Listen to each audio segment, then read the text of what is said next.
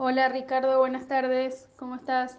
Eh, para comentarte cómo está la comercialización de maíz en Argentina, eh, creo que es muy importante remarcar que ya al momento de un saldo exportable eh, potencial que podemos calcular entre 31 y 34 millones de toneladas,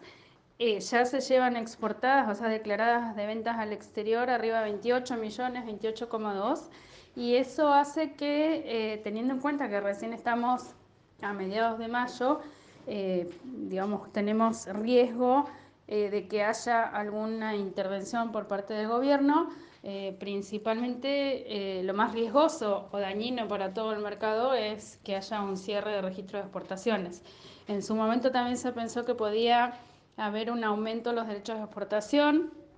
pero la realidad es que viendo cómo viene procediendo o cómo ha procedido en otras ocasiones eh, este, digamos, este mismo signo político, es de esperar que la primera acción que tomen sea eh, cerrar los registros.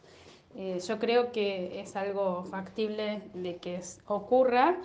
más allá de que creo que, o estoy totalmente en contra, ¿no? El efecto nunca es una baja de precios, o que redunde en una baja de precios o de inflación y sí el daño que se comete a toda la cadena es altísimo y los que van a salir favorecidos en definitiva si llega a ocurrir eso van a ser nuestros competidores como es el caso de Estados Unidos, Brasil, Ucrania en el caso puntual de, de maíz, ¿no?